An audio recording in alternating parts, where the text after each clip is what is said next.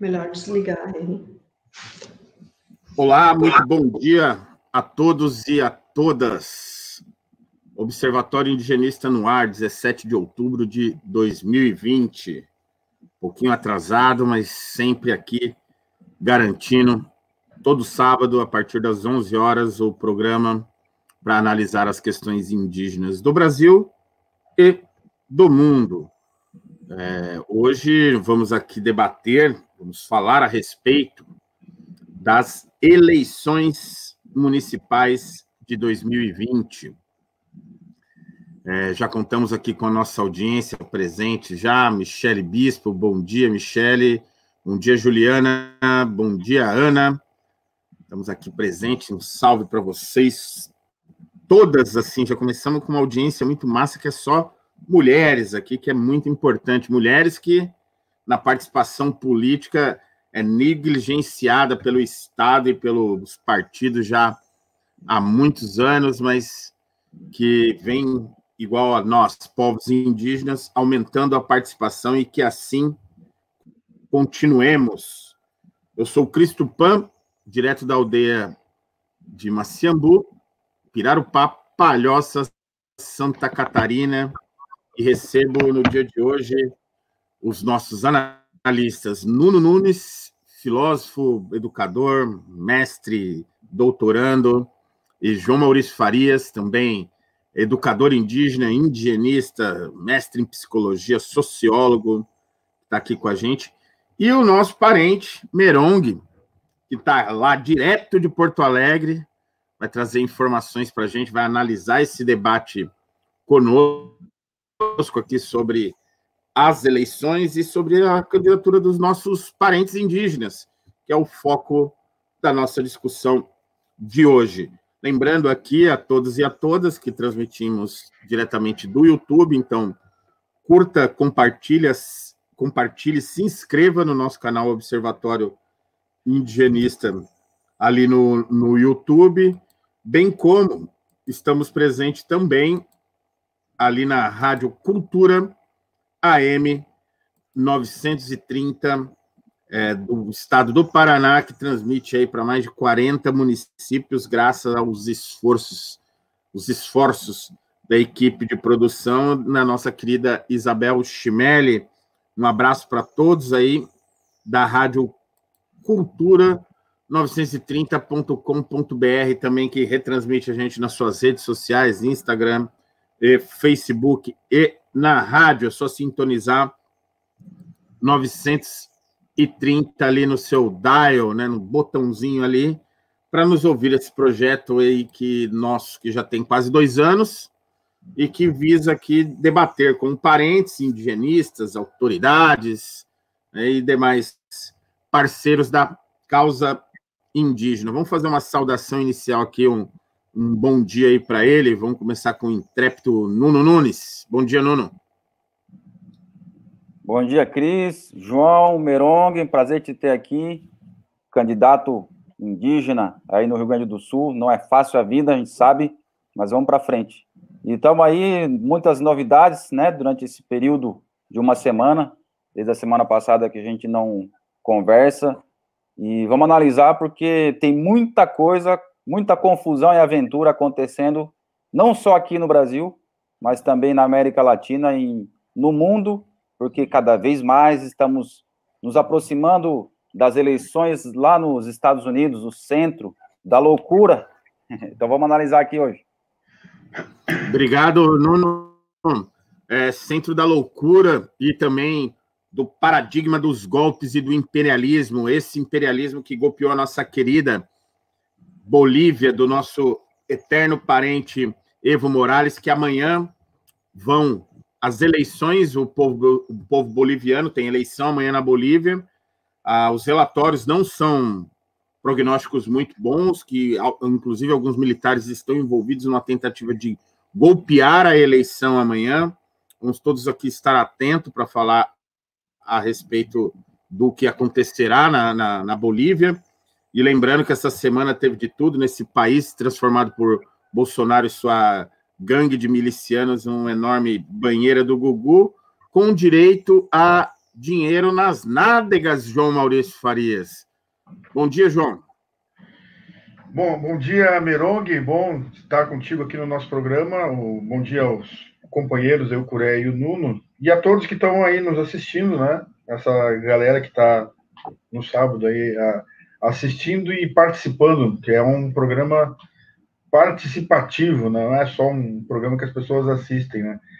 É uma semana barra pesada, a gente aí está se, se aproximando aí da, da votação aí do, do caso do Choclen no, como referência geral aí para questões da, de demarcações de terras indígenas, dia 28 de, de outubro agora, né? Eu confesso que estou meio bastante preocupado aí com o liberalismo uh, se espraiando dentro do STF, da Suprema Corte Brasileira, né? Que ele está cada vez mais se consolidando. Mas aí vamos, vamos discutir as eleições e com o Merong analisar aí a, o que está acontecendo na, nas terras indígenas. Aumentou muito a quantidade de candidatos indígenas, mas também tem, temos temas que muitas vezes indígenas que escolhem partidos dos algozes, escolhem partidos dos latifundiários aí e que acabam ah, contribuindo aí para o avanço das posições anti-indígenas, né? Lamentavelmente. Mas vamos, vamos discutir isso durante o nosso programa aí. Beleza, João? Esse dado que você já coloca antecipa até a nossa discussão política mais quente do dia. Mas não vamos entrar nisso agora, vamos receber com muito carinho e acolhimento nosso parente, Merong, que está ali direto de Porto Alegre, é, colocou seu nome e toda a sua história também para disputas é, eleitorais municipais nesse momento e que nós sabemos que não está em nada de normalidade. Aqui no Observatório Indigenista, que a gente afirma houve golpe, as eleições presidenciais foram fraudadas por disparo em massa, por compra de, compra de votos, etc. E que essas eleições municipais, tal como as de 2016, são as mais preocupantes, porque ao mesmo tempo que parece que está tudo normal, porque há eleição, não está nada normal, porque as eleições elas estão num, num, numa trajetória do movimento golpistas e que vem ao longo do processo, tanto elegendo nas câmaras municipais, como nas suas instâncias estaduais e federais, golpistas, arqui-inimigos dos povos indígenas, como o João mencionou aí, é, com relação aos seus interesses de classe, que são os latifundiários.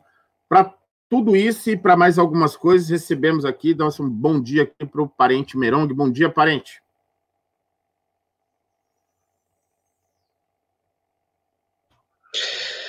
Bom dia, Jaúdio. Jaúdio. Ayokuan. Ayamahan, que deve ter algum caigangue escutando aí também. Então, guerreiros, é, estamos nessa batalha, né? E a nossa proposta nessa nova caminhada é levar a nossa luta e a nossa voz, né? É, a gente tem sofrido alguns golpes até já, né? Porque a semana passada eu tive que ir no. Como que fala? TRF? TRE. TRE, né? Desculpa, não sei falar direito essas coisas. Tribunal Regional Eleitoral. Isso. Tribunal Regional Eleitoral para poder escrever um texto de coisas que eu já tinha escrito, mandado para eles. Acho que eles pensavam que eu não sabia falar português e escrever português, né? Eu acho muito, eu acho que essa legislação ela tem que mudar, porque eles estão num país indígena, né? Um país que é território indígena e que muitas vezes nós somos desrespeitados. E eu perguntei para o pessoal lá se eles sabiam falar alguma língua ou um cumprimentar algum indígena local. E eles não sabem falar isso em um país chamado Brasil, né? E assim, é, números de candidatos indígenas é muito louvável é, que os parentes veio para essa luta, né? E que todos venham com esse mesmo pensamento, que nós estamos com pensamento no bem-estar de todos não é só na, no, no povos indígenas que nós preocupamos, né? Quando nós preservamos as florestas, preservamos as águas, a gente está preservando a vida de todos, né? E com tudo isso que os parlamentares estão fazendo, está prejudicando as nossas vidas e a vida de toda a sociedade, por que não falar da humanidade também? Porque hoje, dentro do Brasil, é, muitas é, só estão favorecendo os grandes empresários latifundiários e as mineradoras que têm tomado conta dos nossos territórios, né? E que está destruindo a vida no, no nosso país. Então, eu acho que todos os candidatos que vêm com essa luta nova, né, entrando para o parlamento, é para pensar no bem-estar de toda a sociedade. Beleza, Merong, segura as flechas aí e a gente vai mandar a flechada hoje, a torta e a direita, é, tacape, machadada, cabeçada, dedo no olho, morder nariz, puxar a barba. Hoje nós vamos para as cabeças aqui, então é muito importante sua participação, Chondaro, guerreiro, para quem não conhece aqui, mas é um guerreiro nosso aqui. É, e agora o, o, a síntese do programa, né? Que é a questão, parece é, é, pueril, mas é o número de candidatos indígenas aumentou 27%. Ou seja, do, da eleição anterior para a eleição atual, nós tivemos aí é, é, um avanço de, dois, de 1.715 candidatos para 2.177 candidatos. Esse, esse processo não é qualquer coisa, considerando as forças indígenas organizadas, aí que sempre, é, principalmente através das nossas organizações, a PIB, COIAB, FORIME, ARPINSU, Apoime, entre, dentre outras, como a, a a Yamunguetá, se, mantiv se mantiveram muito afastados do debate político institucional durante anos, devido a, a, essa própria sacanagem desse mundo. E agora vem numa crescente, a gente aponta aqui no nosso programa, se, se, se deve muito a alguns momentos históricos. É, o momento histórico que a gente recorda é de Ângelo é, Cretan, com, com o primeiro momento que ele é eleito vereador. Isso é um marco histórico para nós, povos indígenas, que vai liderar as retomadas. Mas vamos ter o primeiro parlamentar indígena em nível federal, que é o, é o Juruna. Nós vamos ter outros momentos importantíssimos, como, como é, a, a, a, eleição da, da, nossa, da nossa parenta agora na, nas últimas é, na, nas últimas eleições federais, que é a Joênia Pichana, nós vamos ter a, o protagonismo da nossa co-presidenta, candidata à co-presidência Soninha Guajajara, e que isso traz um, um, momento para os povos indígenas muito importante. Contudo, e isso é mais uma, uma, uma um tema para o debate, que é a pergunta principal, assim, quais forças têm os indígenas na, na atuação política municipal? Mas eu vou além dessa pergunta geradora. Eu coloco aqui para abrir o nosso, a nossa fala com o Merong, que é a questão que mais preocupa, pelo menos a minha aqui do observatório, que é a questão de que muitos parentes permanentemente já eram assediados nos municípios que eles têm maiores, é, maior número de, de, de, de, pessoas, maior pertença social, em, em São Félix do, do Xingu, é, em José Boatê, que nós temos ali dois extremos, né? Estou colocando Xingu e aqui o Sul aqui para dizer que é ali onde a gente teria a chance de eleger prefeito, todos os vereadores seriam indígenas, o prefeito, e a gente vem elegendo só não indígenas.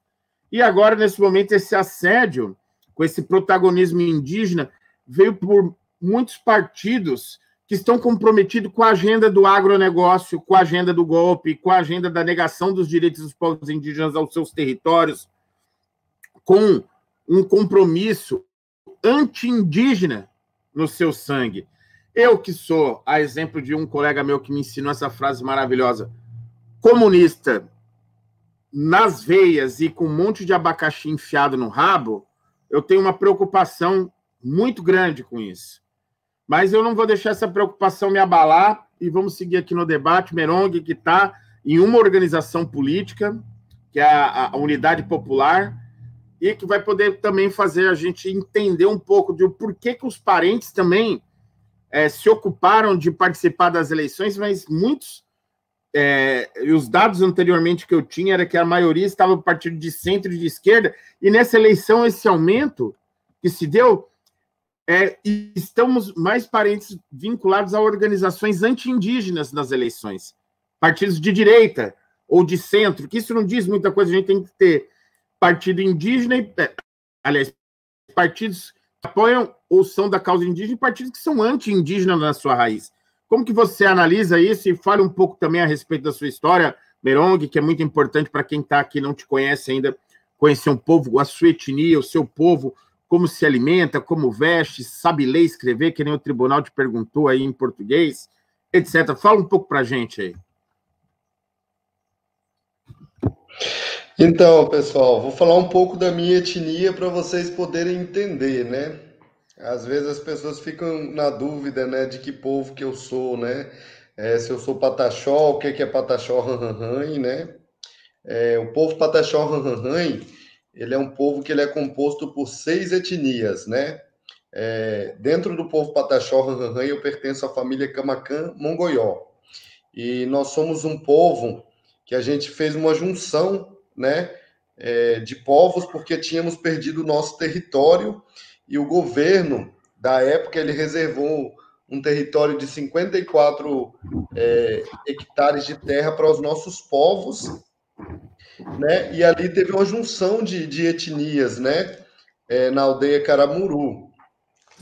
Só que o mesmo governo que demarcou aquele território para nós no passado, por volta de 1932, esse mesmo governo fez o nosso povo trabalhar, limpar a terra para que os fazendeiros criassem gado e expulsou o nosso povo, né?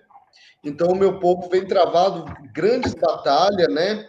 É, e batalhas que muitos guerreiros tombaram, né? Inclusive o índio Galdino, ele era da mesma comunidade que da qual minha família pertence.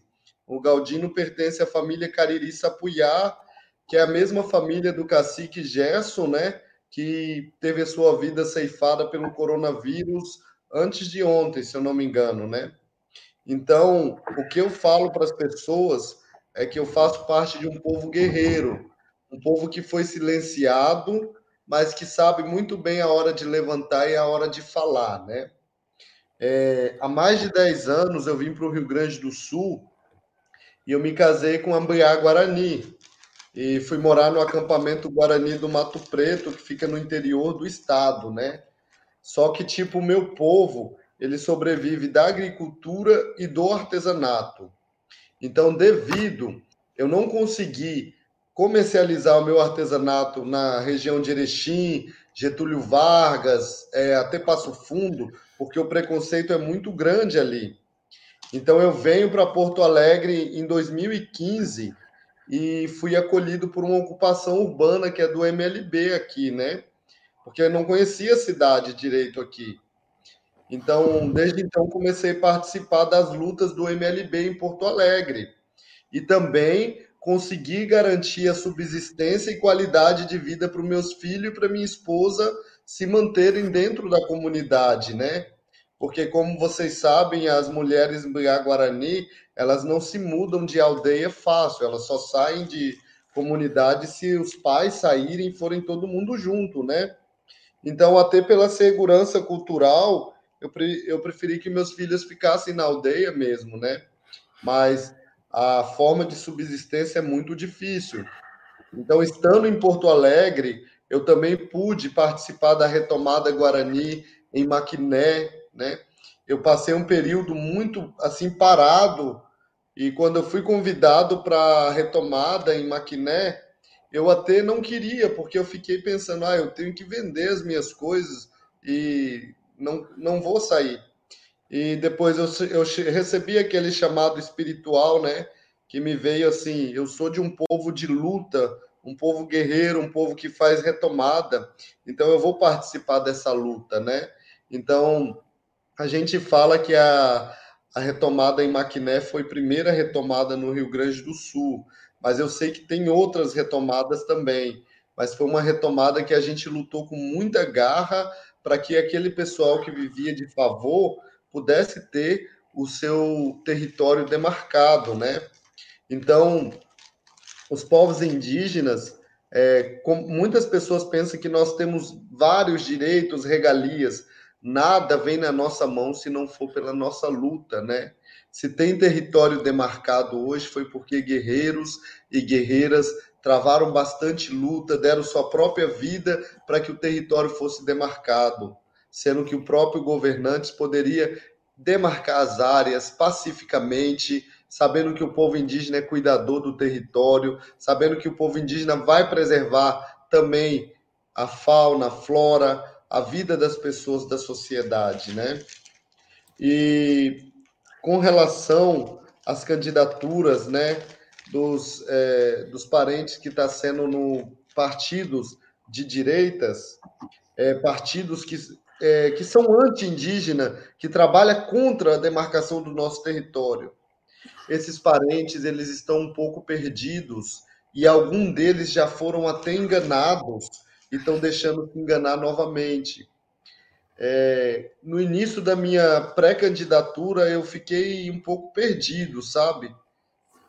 É, sem saber como que eu ia proceder nessa luta. E foi um momento que eu fui chamado novamente pela nossa espiritualidade, né? E fui dentro da comunidade conversar com os mais velhos e buscar o aconselhamento, né? Então, tudo está baseado nas nossas raízes, né? Em tudo que a gente sabe, em tudo que a gente aprende dentro da aldeia, é uma política, mas é uma política boa, que não agride a vida de ninguém. Hoje eu fui abordado por um. Agora há pouco, há uns 20, 30 minutos atrás, eu fui abordado por um cidadão perguntando o que, que eu entendia de projeto, o que, que eu entendia de lei, né? por que, que eu me candidatei a vereador. Eu acho que o projeto que eu entendo é um projeto de vida, de respeito, porque sábio não é só aquele que sabe se colocar bem e escrever bem e falar bem o português. Os verdadeiros sábios são os nossos velhos que estão dentro das comunidades e que se a gente buscar fazer os nossos projetos ouvindo os velhos, a gente vai dar vida boa para toda a comunidade, todos os povos, né? Porque a nossa a vida nossa indígena, ela não é só visando nós, é visando a preservação da vida de todos, né? Então, é isso um pouco do que eu tenho para falar, né?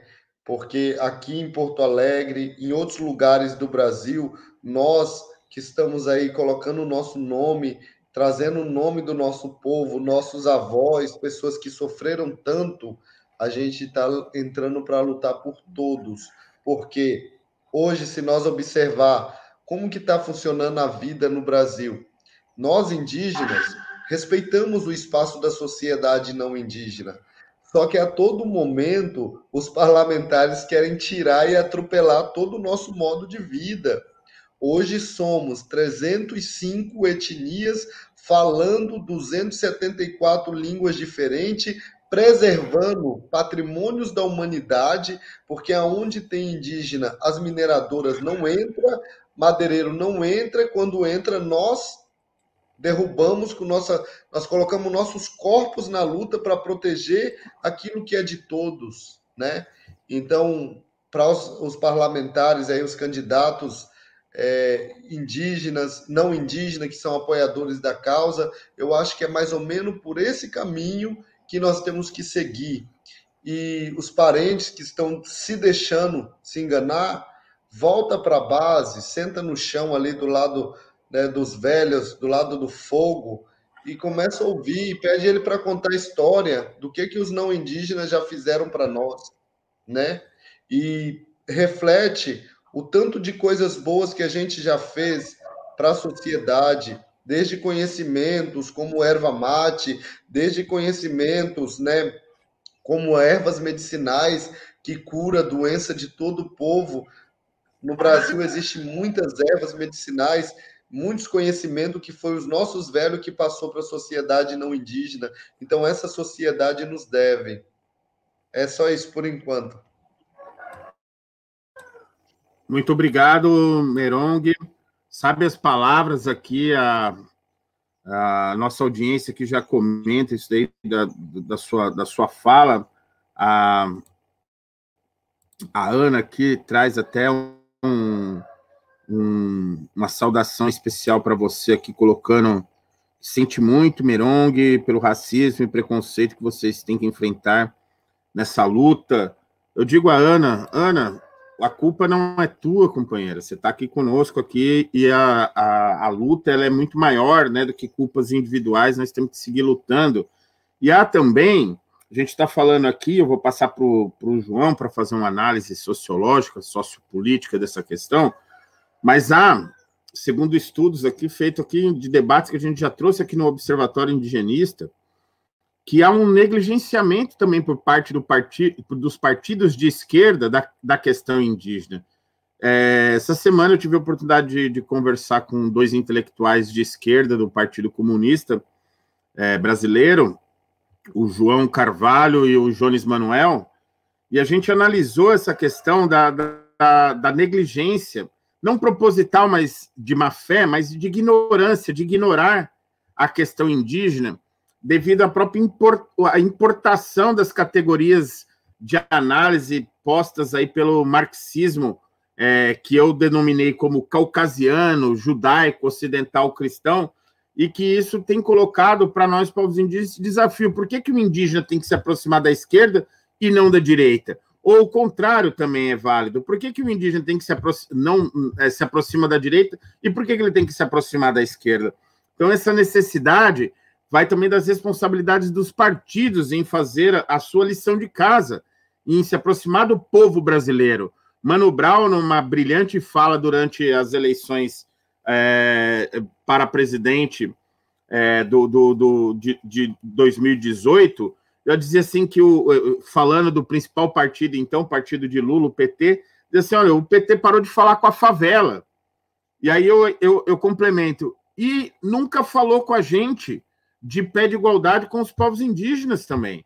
Estou falando do PT, que é o maior partido em número de filiados, que é do campo da esquerda, mas outros partidos, quando não, de forma oportunista, se aproximam dos povos indígenas. Mas a forma verdadeira que é essa de sentar no chão, conversar com os mais velhos, essa não é a tarefa dos é, filiados ao partido, é a tarefa da nossa juventude, da nossa geração, Merong mas de conversar e, e trazer também essa. Porque eu não, eu não consigo aqui, e aí eu abro para o João para ele comentar, responsabilizar, por mais vontade que me dê, de, de, de falar que um parente está sendo enganado, e, e como se a gente nunca tivesse sido enganado, sempre fomos enganados, mas a, a proporção da, da, da política com relação aos nossos parentes tem, principalmente nas últimas eleições, feito um assédio permanente com dinheiro, com cesta básica, com recursos e, e mentiras, inclusive, quando diz respeito, quando eles vão debater terra, inclusive, João, e eu já abro para você, é, quando vão debater terra, não debatem a terra originária, deba, olha, vocês vão ter direito à terra, mas para arrendá-las para o latifúndio, para o arrendamento não uma terra originária para sobreviver, para viver, para ser feliz. No caso da gente, Guarani, é, é, perpetuar o nosso é, Yanderecó, Miarecó, Yandevarecó, enfim, nosso modo de vida tradicional. Então, vou passar aqui para o João, já agradecer aqui o Darcy Emiliano, o nosso Queno querido, que está aqui também. Indígenas tomando os seus lugares, isso mesmo, a gente tem que educar os Juruá, Queno. Vamos, vamos, vamos é, fazer com que a gente fez, como disse já uma vez o, o nosso querido Ailton Krenak. Mais uma vez, vamos resgatar esses caras chegando fedendo do mar, na praia, todo doente, todo cagado. E a gente vai lá e vai curar, vai ensinar a se alimentar, é, e ao invés de afogá-los, que a gente poderia também ter pego um por um ali, cinco minutos de briga, a gente afogava todo mundo, e seria outra coisa. Mas, enfim, João Maurício, obrigado aí ao pessoal que está nos assistindo. Valeu, radiocultura930.com.br, que está nos retransmitindo. João Maurício, está com você a palavra. É, eu fiquei, assim, esse é um, é tema ah, bastante interessante e necessário que a gente dialogue com profundidade sobre o, o tema da, da participação político-eleitoral dos, dos povos indígenas, né? Porque a gente tem uma, eu acho que é uma, uma prática, né, uh, dos povos indígenas e não só do povo guarani, dos povos indígenas ameríndios aí, que era de rejeitar, se organizar para rejeitar a formação do Estado. O Estado como uma hierarquia institucional sobre os povos. Né? A gente tem um histórico aí desde a chegada dos primeiros invasores aqui dos portugueses, dos espanhóis aqui nos nossos, no nosso grande continente aqui, que depois ah, deu-se o nome a partir de um, de um, grande invasor, o Américo Vespúcio, né? As Américas, né? Do que veio com o Colombo e o Américo.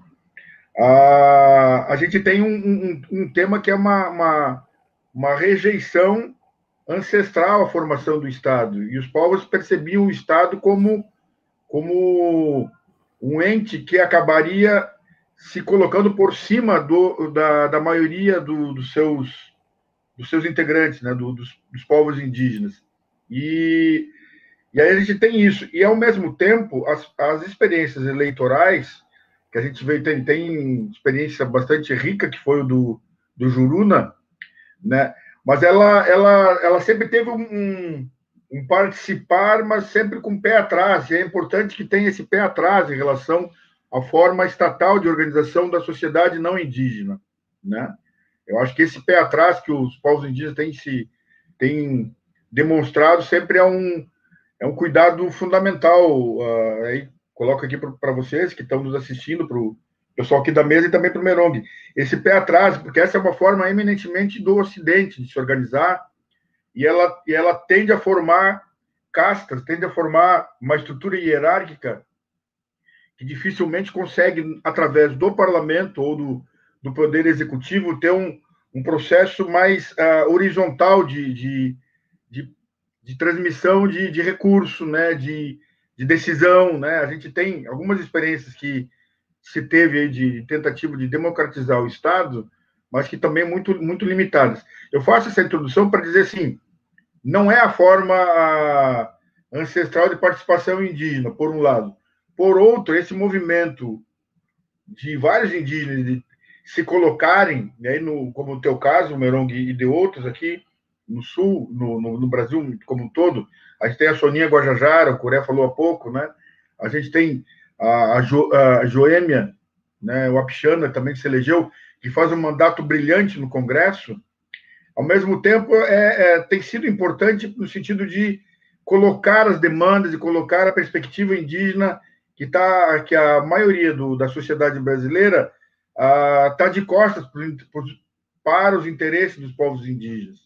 Ela, ela nega, ela, ela, ela sonega a, a, a condição de garantir que que vocês tenham a proteção da sociedade brasileira através do, do Estado, né? Então, algumas pessoas, alguns indígenas se colocarem, no, o processo de se colocar para disputar um, um, uma eleição já serve como processo de, de educativo para a sociedade brasileira, porque vocês vão questionando, vocês vão trazendo temas que sem a posição, sem vocês se colocarem, eles também ficam à, à mercê de, de algum algum candidato não indígena que tenha certa sensibilidade. Mas quando vocês se colocam e vocês apontam para o Brasil, olha, isso aqui está errado, isso aqui tem que mudar, é, uma, é um momento, eu acho também bastante educativo para o Brasil. Vocês provocam o debate absolutamente necessário para que a gente tenha um, E aí não é só tenha os direitos de vocês garantidos, dos povos indígenas, mas que a gente tenha um país melhor para todos, né? Agora, a gente tem uma situação assim que. E aí eu vou colocar casos exemplares, né? A gente tem, em algum momento, já falei com ele, né? A gente tem uma liderança aí do Mato Preto que se colocou como candidato pelo, pelo PMDB, tive uma discussão forte com ele, né? É um, é um Guarani que se colocou como candidato do, pelo PMDB, e justamente o PMDB, com o seu Moreira, presidente regional do PMDB, é um dos grandes articuladores anti-indígenas no país. Né? que a gente sabe que ele, junto com o Luiz Carlos Reis, que é o senador aqui do Rio Grande do Sul, uh, e, e, outros daqui, Jerônimo Gergen, se organizaram para que a FUNAI deixasse de, de trabalhar no sentido de garantir uh, os processos de demarcação de terras indígenas. E justamente uh, um, um, um, indígena, uma liderança importante aqui, porque ele inclusive representa o povo guarani no, no Conselho dos Povos Indígenas, se colocar pelo PMDB é um processo que eu diria assim, ele trabalha contra os interesses de vocês, o fato de estar num partido conservador eh, ligado aos latifundiários e que trabalha para destituir o direito territorial dos povos indígenas. Com certeza, esse partido trabalha para que vocês uh, tenham exterminado o direito a um território demarcado no país. É como, como instituição, eventualmente tem uma ou outra pessoas ligadas a, a e qualquer partido tem, são pessoas bem intencionadas, mas como instituição ele é, é eminentemente anti-indígena. Né? Eu cito um exemplo de um, e aí já é uma pessoa ah, que é um negro, né, que é um tem um trabalho assim, uma, uma, formação bastante qualificada aqui no município de Palmares, se candidatou pelo, pelo partido do Luiz Carlos Reis, né, que eu acho também um, um absurdo isso. É, é, é, é, a pessoa não, não se perceber que ela tem uma, um papel histórico e ela se envolver com uma instituição conservadora que é contra o interesse do seu povo, que é contra a, a, a restituição dos territórios quilombolas, ele está trabalhando contrário ao seu povo, ele está trabalhando contrário aos interesses da, da, da, sua etnia e do seu povo. Né? Então, eu acho que isso é muito temerário, e aí eu jogo, já passo a palavra para vocês, então, talvez já trazendo uma, uma questão, Merong, que é se a gente não está falhando, né, indigenistas e indígenas, no processo de formação política do, das lideranças indígenas. Se a gente não tem uma falha muito grande no sentido de problematizar isso, né? Eu acho que a, a, o tema das instituições partidárias, o tema das instituições políticas, se não há uma falha de formação política mesmo, assim, no sentido de que poder debater com os povos indígenas, com as lideranças mais jovens aí, o que, que a gente está fazendo, quais são as instituições, como elas se organizam e o que, que elas defendem, né? se isso não é um tema de casa que a gente precisa dar uma aprofundada. Né? Passo a palavra para vocês aí. Muito obrigado, João. A gente já vai devolver a palavra aqui para o Nuno e depois para o Merong, agradecendo aqui a, a, a, nossa audiência. Aqui a, a Ana joga mais um comentário aqui. Muito respeito pela luta dos povos indígenas, mas digo não ao Estado e viva a autonomia zapatista. Ela que fala aqui dos companheiros zapatistas do México.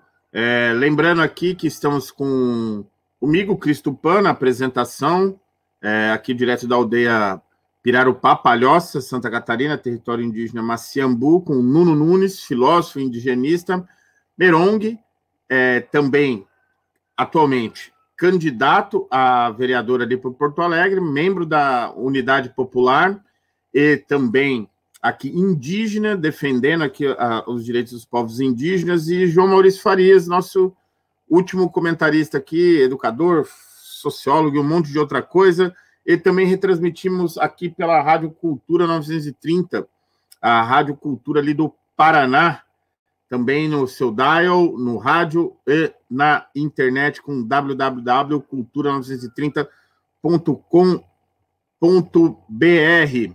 É, Para quem está nos assistindo aqui, mande perguntas, mande comentários, que a gente sempre vai estar tá aqui. O Darcy Meiliano já está no ar aqui também com a gente. Um abraço, Darcy, sempre conosco.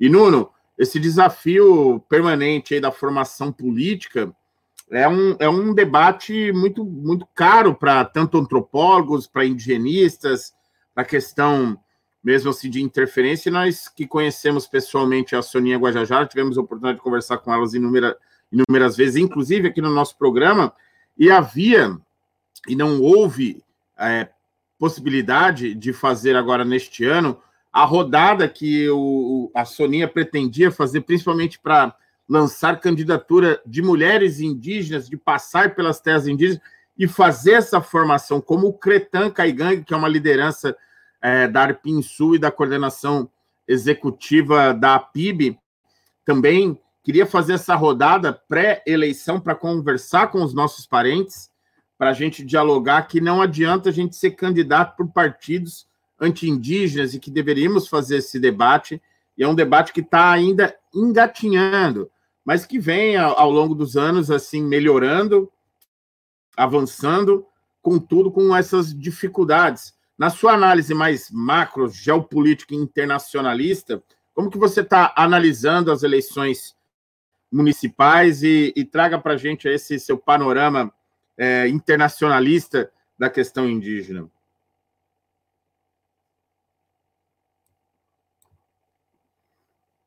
Bora lá, então. É...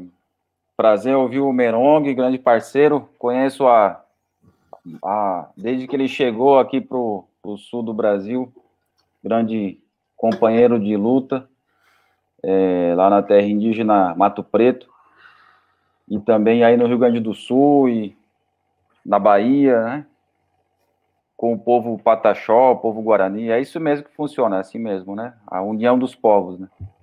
E o, como o João já estava é, falando o, da, da diferença né, entre essas organizações, eu queria seguir na mesma linha do João, é, na, na diferença entre a organização horizontal, né, como o João comentou, que os povos indígenas têm como tradição, né, as tomadas de decisão é, em, de forma igualitária um com o outro, não tem o, aquele a mais, né, que sabe mais, ou que, ou que manda mais, né, ele tem o conselheiro mais experiente, né, mas também as crianças podem ter ali a sua, o seu conselho através da experiência de criança que ela tem, então tudo isso é respeitado e, e feito ali o, o, a, a, a sopa, né, de, de informações para se tomar decisão, né? no universo de guerra e de é, concorrência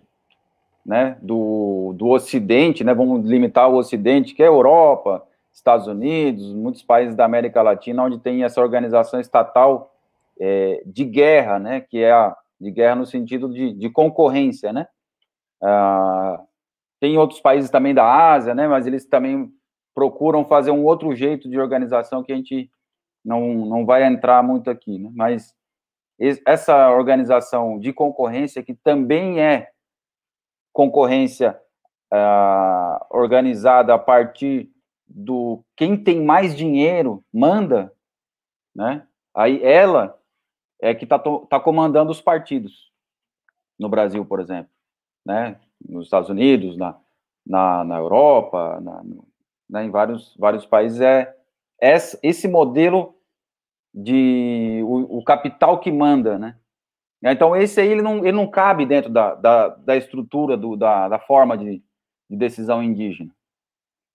Né? Ele, ele, ele não, não se assenta, né? Porque ele já chega com ordens, né? E, mas a gente tem o fenômeno, né, 520 anos, que é a famosa resistência dos povos indígenas a esse modelo, né? Que é o modelo anticapitalista, a gente tem hoje novas formas, né? Que a, a Ana, a Ana Catarina já comentou aqui, é, o modelo zapatista, né?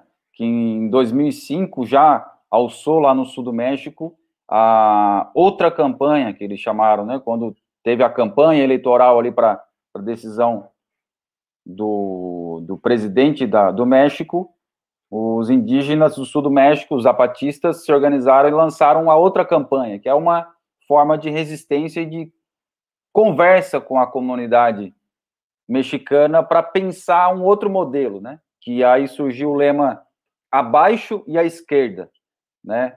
Que aí tem duas dimensões, né? Que é abaixo da sociedade e à esquerda no campo político, e tem a dimensão pessoal que é abaixo da cabeça e ao lado esquerdo do peito, que é o coração. É, então, essa dualidade aí, essa, essa complementaridade, né, essa complementação é, na escala né, do, do, do, da decisão ser tomada pelo coração e também no, no macro, né, das pessoas unidas, elas têm que tomar as decisões através do, da, do, do sentimento do coração e no, no território, né, como na disputa como uma decisão sempre pensando naqueles que estão abaixo do, do capital, né, os que têm menos capital, e à esquerda do campo político que é sempre pensando no social, né? Então, é mais ou menos esse um desenho que, que a gente percebe, né, no, no movimento indígena com, a, com o PSOL, com a Sônia Guajajara, na, nas eleições anteriores, chamando os indígenas para saírem candidatos, né, as candidatas, e,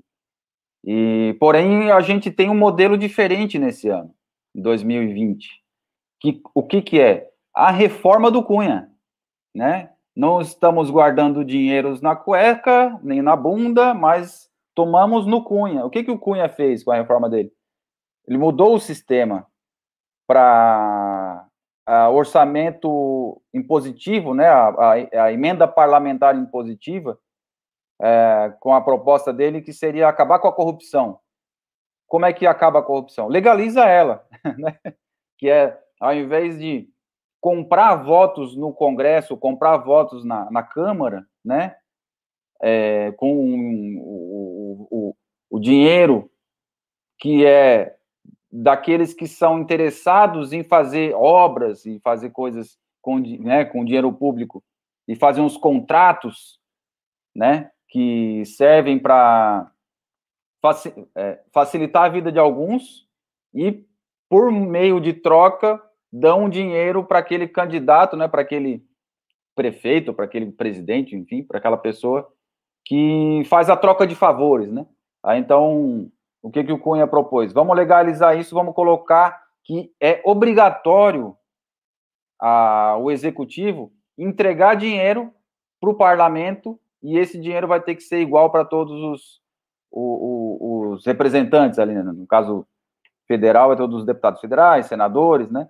E na Câmara dos Vereadores ali, né, o prefeito que entrega esse, esse dinheiro para os vereadores usarem nas suas, nos seus currais eleitorais. Então, esse é um modelo que é novo, né? E aí, o que que acontece? Agora ainda tem a mudança que, para candidatura, para prefeito, tem a coligação entre os partidos. Então, os partidos se coligam lá, né? Aí vai ah, o campo da esquerda, PT, PSOL, UP, né? É, PSB, né? E, e, tenta juntar ali, né?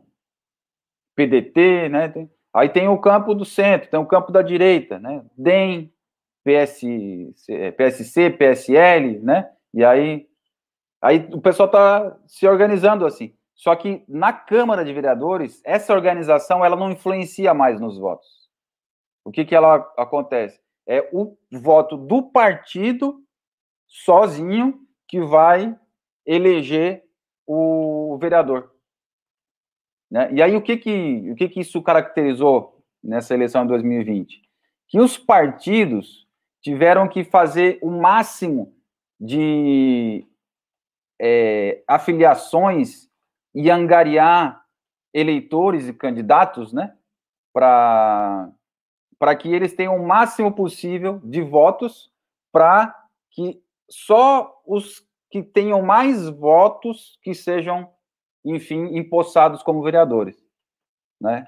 Por exemplo, o candidato João, ele é do partido X, aí ele tem 2 mil votos. O candidato Merong, que é do mesmo partido, tem 500 votos. Aí, então, juntando isso, 2.500 votos, quem que assume?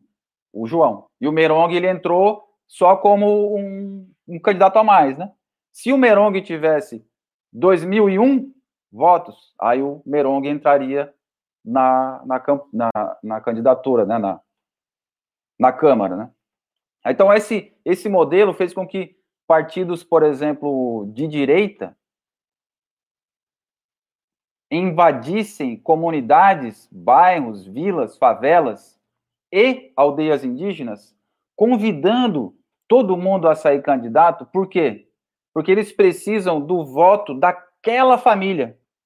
Se tem uma família ali que tem 30 pessoas, 20 pessoas, 15 pessoas, eles precisam dos votos daquelas famílias ali. Então essa eleição, ela tem esse diferencial porque ela é uma eleição que é micro, regional, ela é, ela é local, ela é no grupo do WhatsApp da família, onde se o candidato me traz 15 votos, eu já vou ter 15, o outro, meu concorrente, não vai ter esses 15, e quem vai ser eleito com esses 15 vai ser o meu candidato lá, cabeça, que é o, o, o enfim, né, o, o dono do partido e tudo mais. Então, esse é o modelo que a gente tem, diferente das outras eleições, onde vários partidos, partidos juntavam os seus votos e iam todos para cima ali na, na Câmara dos Vereadores, né?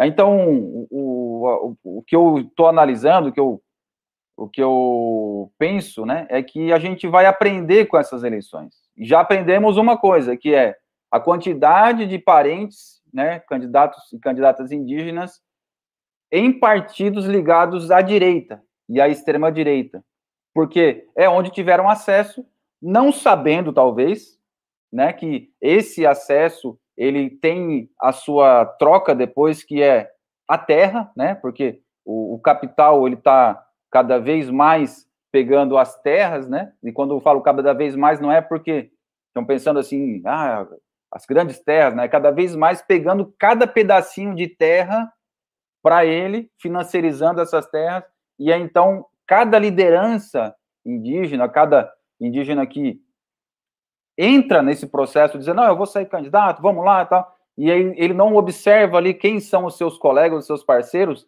ele já está automaticamente correndo um risco, colocando a sua família em risco, colocando toda a sua aldeia em risco, porque depois, quando for cobrar numa Câmara Municipal que ela faça alguma coisa, né, ou que a prefeitura faça alguma coisa para defender os seus direitos, aí é que a gente vai ter a noção do drama que é em 2022, quem tiver o maior número de eleitos na sua cidade, né, e no, no, no seu, nas suas câmaras municipais, é quem vai ter força, quem vai ter emenda impositiva para continuar sobrevivendo nas, é, no processo eleitoral, para apoiar o seu candidato à presidência da República em 2022. Então é um, fechando aqui, né? É um grande formigueiro onde a gente tem cada formiguinha ali, se não trabalhar unida, vai ficar uma roubando da outra, concorrendo da outra. E aí na hora de construir a, o formigueiro para um grande inverno aí que está chegando, a gente vai ter as formigas concorrendo e os gafanhotos vão estar tá em cima no topo do formigueiro, mandando e desmandando, porque se organizaram e colocaram as formigas para trabalhar para eles. Então, mais ou menos esse é o um panorama que eu queria trazer aqui. E, e acho que a gente tem a, a, a ir para o segundo bloco, né, para pensar para frentemente, o que poderá vir.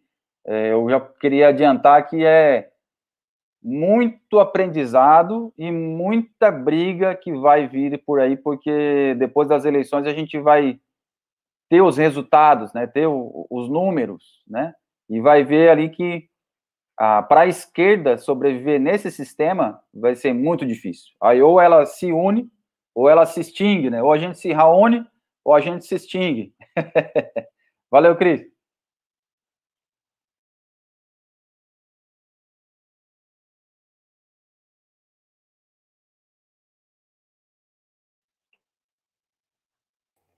Essa piada foi clássica, ela me lembrou os anos 90, a, a, a, agora, quem está na luta há bastante tempo aí, sabe que isso é uma piada clássica.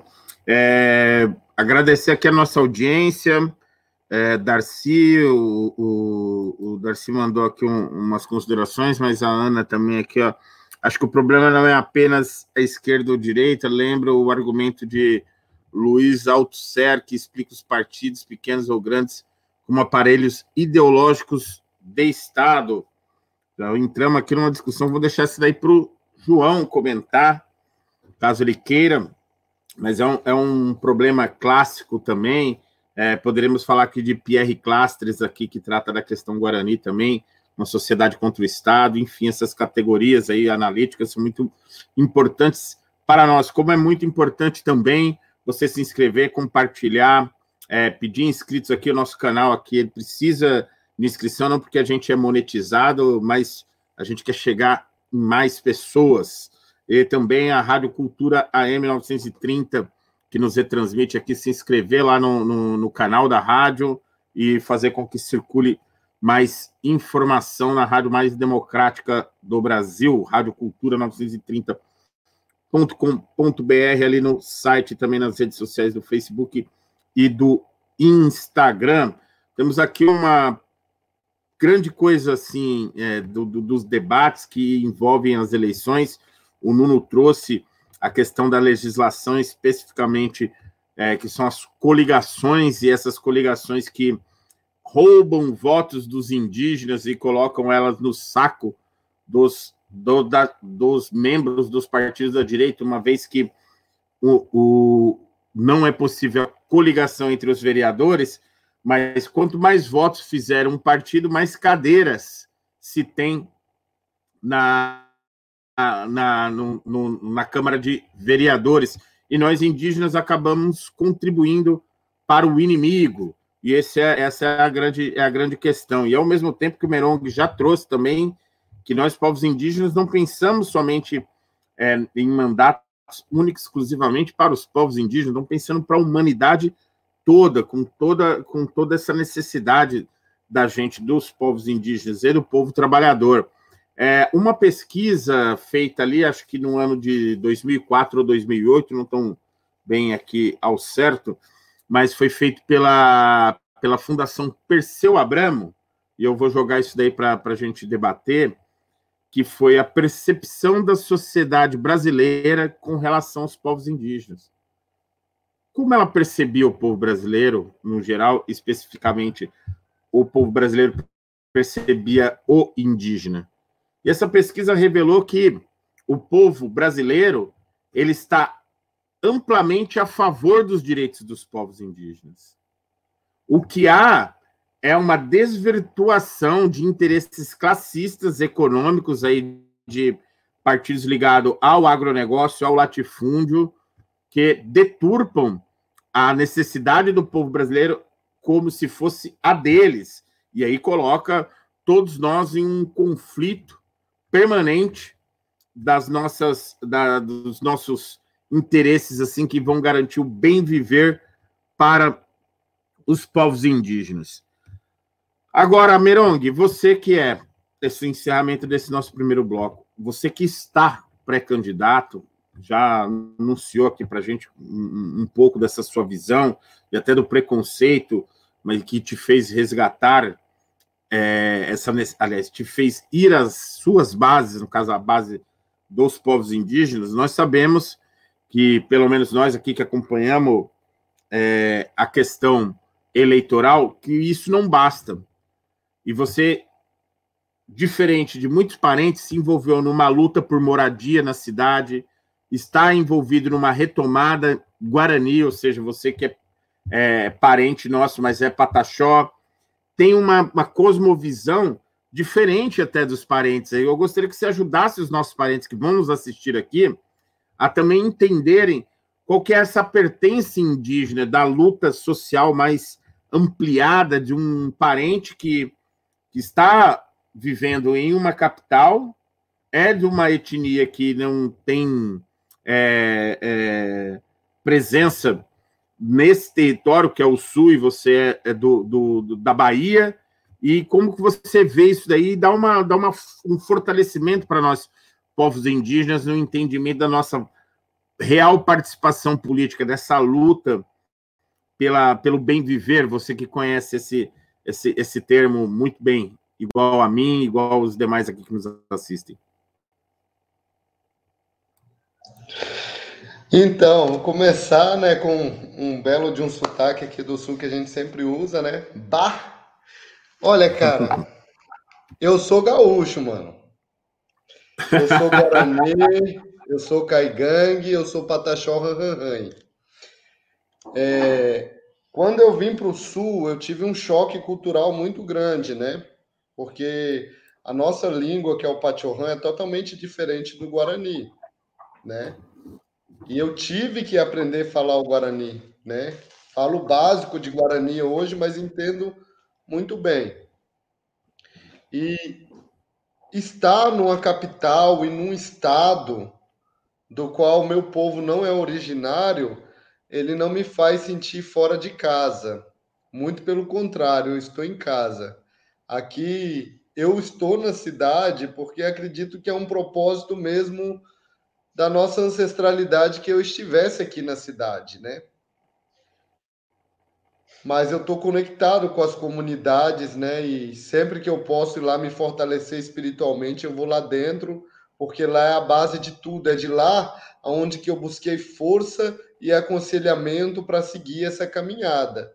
Porque se não fosse a espiritualidade, eu não estava nem de pé aqui falando com vocês, né? Então, eu estou numa capital, sim, do qual não tem a presença do povo pataxó, nem pataxó ranranhan, e que a presença indígena é muito pouco, né? Tem pouca, é, a, tipo, até a numeração de, de votos aqui é, não são muitos, né? Mas o que eu fui na comunidade é mesmo pedir força para os parentes para a gente estar tá lutando para derrubar esse gigante. E eu me sinto muito forte, né, com o apoio que eu tenho recebido até hoje, não só apoio em palavras, mas apoio espiritual para poder prosseguir, né? E é, é, dessa forma que eu penso. Eu estou em casa, né? Eu já sei tomar chimarrão, né? Já sei comer revirado, sei comer horário, sei comer fuá já. Então eu estou na minha casa aqui. Aqui também é meu território, né? É... Quero voltar uma reflexão que o João Maurício falou, né? E falar um pouco em cima disso, né? Sobre a questão de candidatos em partido de direita, partido que ferram com nossa vida, né? Eu venho a, da comunidade Guarani Mato Preto para a capital, devido à questão da subsistência ser muito precária. A gente não consegue comercializar nosso artesanato. Então é por isso que eu estou aqui. E eu me lembro que na época que o GT das terras é, estavam avançado, a gente sofreu um grande golpe, né? Porque era para sair a demarcação Mato Preto e não saiu. E se eu não me engano, tinha até um vídeo, eu não sei se o pessoal tem mais. Se eu não me engano, parece que o Alceu Moreira ele teve dentro da comunidade Guarani Mato Preto e ele falou que não ia fazer nada que ia é, prejudicar a comunidade. Eu não sei se foi o Alceu Moreira ou se foi alguém, algum outro deputado que teve lá. E ele falou isso, ficou gravado em vídeo e ele ferrou com a nossa vida. Tá entendendo? A comunidade ali, eles têm que comprar lenha no inverno porque não tem lenha. E a maioria não tem trabalho e, e vive do Bolsa Família. Então, às vezes, as pessoas ali, eles não sabem se compra lenha ou se compra comida. E eu estou falando isso porque eu venho de lá. E mesmo estando aqui, a minha família está lá. E eu sei qual é a dificuldade que a comunidade passa, né? Então, é um povo que vem sofrendo há muito tempo e um povo que preserva a sua cultura. É... Tem pessoas que não falam português e nem querem falar e não querem ir na cidade, a não ser para ir buscar alguma coisa e voltar.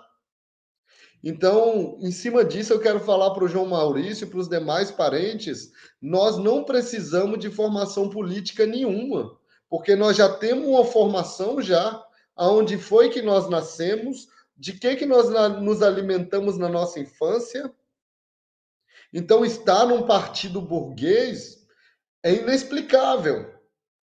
Porque o que nós temos que valorizar é a terra, é o nosso modo de ser, é a nossa luta. As nossas barracas de lona, que muitos de nós na infância morou em barraca de lona, né? Hoje eu estou candidato a vereador num partido de luta né? A Unidade Popular pelo Socialismo ela foi formada há pouco tempo, com um milhão de assinatura que muitos jovens, muitas pessoas se dedicaram para que esse partido chegasse até o ponto de hoje.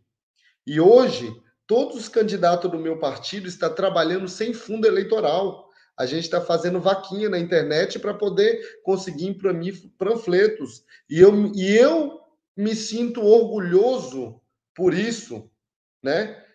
Muitas pessoas têm me mandado mensagem vendo que eu sou candidato, pensando que eu tenho dinheiro, isso e aquilo. Não, cara, eu estou panfletando na minha banca, aonde eu trabalho com artesanato. Eu estou expondo para poder vender minhas coisas, sustentar minha família e estou panfletando. E você sabe qual que é o diferencial que eu tenho dos outros candidatos é que eles têm que pagar funcionário para poder estar ali na rua. E eu não. Eu faço parte das comunidades indígenas, da qual eu posso entrar e sair a qualquer momento, porque eu sou um candidato ficha limpa, né? Quero deixar claro isso. E eu faço parte da rua também, porque eu pertenço àquele espaço. Nenhum desses candidatos conhece melhor essa rua como eu. Então eu estou no meu território dentro da aldeia, estou no meu território dentro da cidade. Está sendo muito gostoso poder entregar o meu panfleto para as pessoas e pessoas que já me conhecem e sabem da minha lida a cada dia. Porque a gente aqui lida é 5 horas da manhã, nós estamos na rua vendendo nossos artesanatos, produtos de inverno. Então, assim, para mim, essa luta que eu tô, é um, eu me sinto muito orgulhoso disso e eu me sinto até preparado para conversar com os próximos candidatos indígenas, porque eu acho que ele não precisa de uma formação política, ele sabe muito bem de onde ele veio. Só que o que acontece é o seguinte, guerreiros: tem muitas pessoas que passam a ter uma leitura, ter um estudo maior e começa a se apropriar daquele conhecimento que ele pegou ali com outras pessoas. Mas todos nós, quando voltamos para nossas bases e sentamos do lado das pessoas mais velhas, do Craiquere, dos Cuyã, aí você vai saber de fato o que é ser sábio, o que é receber um aconselhamento, né? Eu passei em algumas comunidades já, que é Mbriá e Caingangue, e recebi todos os aconselhamentos, toda a alimentação que eu precisava. E outra coisa que eu vou te falar, o pessoal, eles não estão passando a mão na minha cabeça, não. Eles estão batendo diretamente no ponto do qual eu tenho que lutar. Então, assim, a gente recebe as repressões, não sei se posso falar assim, é, a gente é corrigido pelos mais velhos. E a gente tem que ter humildade para ouvir e saber que de fato eles estão certos. E é dessa maneira que eu, Merong Camacan, pertencendo ao povo Pataxó Ranranhai, sendo casado com a Guarani, convivendo muito bem com o povo Caigangue, é dessa maneira que eu vou conduzir essa luta. Auere. Aueté, meu camarada Merong. É muito importante uma coisa que você disse dessa formação política, eu concordo que a gente não precisa, por conta que nós somos os, como diz o Daniel Munduruku, os primeiros e os últimos comunistas. Ah, o socialismo já está para nós como um modo de vida, que a gente socializa a nossa produção, socializa o nosso modo de vida, e estamos aí para educar, inclusive, os socialistas eles que deveriam ir nas nossas aldeias e aprender o, o socialismo na prática. Eu tenho total acordo. O que eu, eu presumo, olha, a, a, olha essa, essa, essa, essa palavra que eu usei, presumo que devemos alertar os nossos parentes dessas diversas legendas que existem para se disputar o poder político na sociedade, que muitas legendas são anti-indígenas e que não adianta nos apresentarmos, mesmo com um coração livre de, de qualquer maldade, para disputar a política, se a gente não tem um, um entendimento de que esses são lobos travestidos de ovelhas que nos aparecem de quatro em quatro anos oferecendo algumas coisinhas ou até mesmo a oportunidade de disputar o poder político. Mas é um grande e gigante assunto para tratarmos aqui. A Ana lembra aqui, ó, parabéns, Merong, força na luta, todo respeito e admiração. De longe que acompanho e torço por vocês, candidatos indígenas. Merong aqui já deixa, deixa muito claro que a, a, a, grande vitória da Unidade Popular pelo Socialismo, Merong, no meu entendimento, foi ter conseguido o registro para ser partido, enquanto a máquina bolsonarista que tentou é, fazer com que o seu partido exista, com todo o dinheiro, com todo o recurso, não conseguiu as assinaturas necessárias para se registrar, mostrando realmente o seu caráter. Outros partidos aí também que, que tentaram esse, esse, esse registro e não conseguiram. Seguimos aqui no nosso segundo bloco, o para frentemente, ou seja, o que virá, o que nós esperamos que, que, que aconteça. E aqui agradecendo já a nossa audiência, agradecendo a Rádio Cultura 930.com.br, a Rádio Cultura AM ali do Paraná, e todo o pessoal que nos ouve e nos assiste aqui o nosso muito obrigado. Vamos aqui seguindo, aqui vou passar a palavra para o João, para a gente ver essa análise do para frentemente. Eu já jogo uma provocação sociológica, João.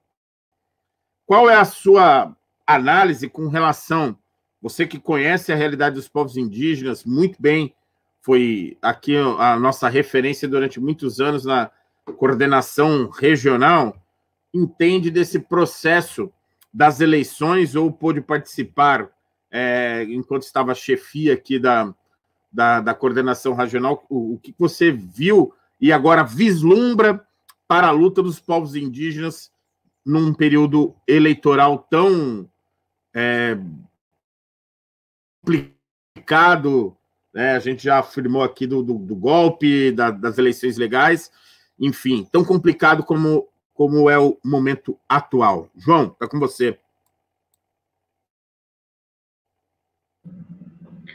Assim, uh,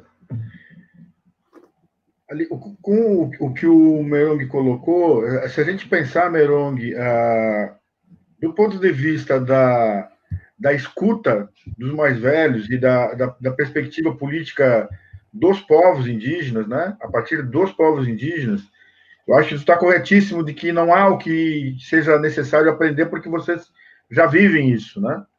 Os povos Guarani, o povo Guarani, o Caigangue, o teu, né, o Pataxó, tudo, já tem a forma ancestral de dialogar com os mais velhos e de apreender, né, de o, as formas mais legítimas e ancestrais da, da política, da cosmopolítica de vocês. Desse ponto de vista, eu acho que tu está é, não tenho que aprender com os outros, muito pelo contrário, com os outros, no sentido, esses outros, os povos, não, o, o, os não indígenas, né? Os Guarani, o Juruá, ah, não tenho que vocês aprender na perspectiva indígena, né? Agora, no ponto de vista da, da gente ver assim, tem muitos, muitos cantos de sereia que se colocam para os povos indígenas, que vão tentando atraí-los, né? para que se filiem sem ter um, uma discussão mais crítica, né, de que, que instituição que está chegando na aldeia. Qual é a instituição de branco que está chegando na aldeia e que está querendo convidar as lideranças para se candidatar, como o Nuno colocou ali há pouco, né? Puxar os votos da, das 30 famílias, das 40, 50 famílias, né? Então tem, tem muitas sereias que vão chegando ali, que vão se dizendo, olha, é, lobo e pele de cordeiro, olha, vem cá, porque daí tu aquela tentativa de, de seduzir as lideranças para entrarem no partido, se candidatarem, né? Ah, o que eu entendo que tem a, bom, a, UP, né, com um movimento de luta pela moradia, eu acompanhei ali a, a, ocupação Zumbi dos Palmares, acompanhei a defesa, estive junto ali algumas vezes na madrugada para defender que vocês pudessem continuar naquele espaço, visitei vocês algumas vezes, eu acho um trabalho primoroso e, e tinha, ao mesmo tempo tinha essa ocupação da Zumbi dos Palmares, a, foi, foi acontecer lá a, a retomada em Maquiné, né? Então, outra experiência absolutamente interessante, né? E, bom, teve ali a, a também a, a, ocupação Mirabal, né? Que fez um trabalho belíssimo também, está tá fazendo até hoje. Então, eu acho que são a, a, organizações no sentido de ação direta para não ficar esperando pelo Estado, para fazer acontecer que os direitos da, da, das pessoas à moradia, a, políticas de apoio às mulheres, ou mesmo uma retomada indígena que sejam, sejam garantidas. Acho isso absolutamente interessante, né, do ponto de vista de, mesmo de movimento social. Acho fantástico isso. Na história da formação das lideranças, eu acho que eu, eu, no entendimento que eu tenho, é importante que as nossas, as lideranças indígenas percebam quem é que está chegando, qual é a instituição que está chegando. E o que, que ela quer? Se ela quer usar o, os povos indígenas ou ela se coloca a serviço da luta indígena. E uma instituição partidária que se coloque a serviço das lutas, no sentido mais radical do termo, eu acho que sempre é muito bem-vinda, né? Como no caso aí essa essa aproximação que tu tens com o Pena. Tem outros candidatos assim que estão ou estão no PSOL, ou estão em, em outros partidos de, de, de esquerda que eu acho que também são interessantes que se envolvam, né? Para que as instituições não indígenas se coloquem a serviço das lutas, né? O tema ali que eu acho que foi a Ana, Ana Catarina, ela colocou, da, do tema de um, de um, da experiência zapatista, né? Eu acho que a, aí eu já estou falando no, no porvir, para frentemente, como a gente brinca aqui, que é a possibilidade de a gente ir amadurecendo para e conhecer melhor a, a experiência zapatista, que eu acho que ela pode ajudar bastante os povos indígenas aqui no Brasil, né? E aí esse caldo, essa sopa que o Nuno colocou ali, uh, de debates, né? Que vocês, a perspectiva da UP, outros candidatos de partidos de, de esquerda podem estar uh, favorecendo que o debate se aprofunde no, nos movimentos indígenas e com seus apoiadores. Eu acho que isso é, é necessário, sigo achando necessário, e a experiência zapatista, eu acho que ela pode contribuir bastante aí para um porvir indígena aqui no, no Brasil, né? Isso que é um, uma coisa que eu, que eu espero que aconteça. Acho que a gente vai ganhar muito se isso amadurecer nesse sentido, né? E não ficar na, na, na, na preso numa instituição não indígena, que eu acho que ela, como instrumento, como uma instituição que se coloca a serviço, acho que é, a, e sendo de esquerda, é absolutamente importante e necessária, né? Então, acho que a, a tua experiência como P, a experiência do P, eu acho que tem, tem muito a contribuir aí para o debate. Do tema que a, que a, não sei se foi mesmo a, Ana Catarina que colocou, se foi um outro, a, o tema do, dos, a, não, acho que, eu, bom, eu agora não me recordo, da história dos aparelhos ideológicos do Estado, né? Que, no caso, as instituições partidárias, elas, de alguma forma, elas estão vinculadas a uma organização macro do Estado. E como uma organização macro do Estado Nacional, elas têm os limites que o Estado Nacional permite, né? Elas jogam dentro da, das regras do Estado Nacional, que é eleger e eleger candidatos, eleger executivo, eleger, é, esse processo, em algum momento, ele também ele pode ser avançar bastante, mas em algum momento ela, ela, ela pode tirar a energia dos movimentos sociais, do movimento indígena ou de outros movimentos. Então, a, a perspectiva de uma instituição, e aí eu volto a dizer, como a OP ou outras, assim, que, que não tiram o, o pé no movimento, que o movimento segue sendo ah, uma, uma experiência de articulação ah, importante, eu acho que elas são mais interessantes do que instituições eminentemente ah, eleitorais, né? Que tu vai, se coloca na eleição e que a, a parte de movimento ela não é fortalecida, né? Eu acho que é importante os movimentos de contestação ao ponto de poder, em algum momento, ultrapassar a perspectiva estatal, fazer com que ela se rompa e avance para além da perspectiva estatal, que não seja só um instrumento ideológico do Estado, né? Em algum momento ela precisa questionar o próprio Estado, né? Como é a experiência que aí eu eu volto aí com o classe, a experiência da sociedade contra o Estado que vocês como povos ancestrais trouxeram bastante aqui na, nas Américas, né? questionando a formação hierárquica sobre os povos indígenas. E se eu posso apontar um porvir aí, que eu gostaria que a gente avançasse, é, é no sentido de dialogar mais sobre a experiência zapatista. Eu acho que ela tem muito a contribuir aí com, com os povos uh, indígenas, e, e, diria mais aí, colegas de mesa e, e Curé, ela tem muito a contribuir com o próprio país, com o próprio Brasil. A experiência zapatista ela, ela pode ser muito interessante para além do, dos interesses dos povos indígenas. Ela pode ser é, interessante para todo o povo brasileiro que que está ansioso por dias melhores, está ansioso por um, um bem viver melhor, né? Fica essa contribuição agora.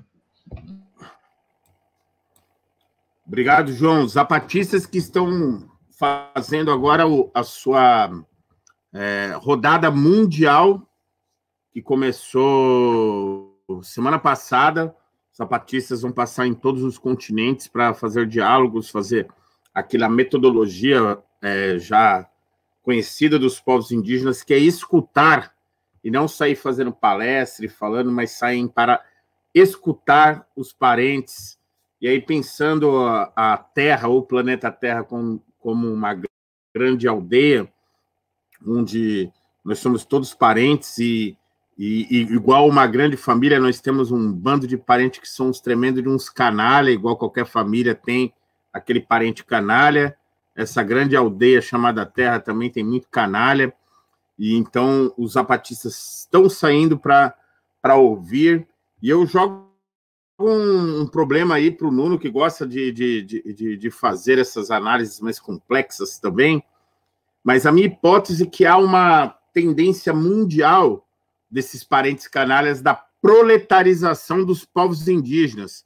O que, que seriam os proletários? Né? Seriam aqueles aptos únicas e exclusivamente para serem explorados, o, a prole, o filho daqueles que estão aptos a ser explorados. E há uma proletarização é, já advinda da, do colonialismo mas que para quem entende o mínimo necessário das categorias marxistas, etc., ou marxianas, como preferirem, há uma tendência mundial da proletarização do indígena, como o Alceu e outros falam aí, o Alceu Moreira e outros falam assim, não, não, queremos um indígena livre para vender. Livre para vender o quê? Ou arrendamento da sua terra ou sua força de trabalho. Querem indígenas trabalhando nada a a dizer sobre se esse trabalho é bom ou ruim, mas queremos indígenas ali aptos a disputar uma vaga para trabalho no caixa de supermercado, no, no, no, no telemarketing. Nós queremos, queremos que os indígenas sejam livres, mas livres como?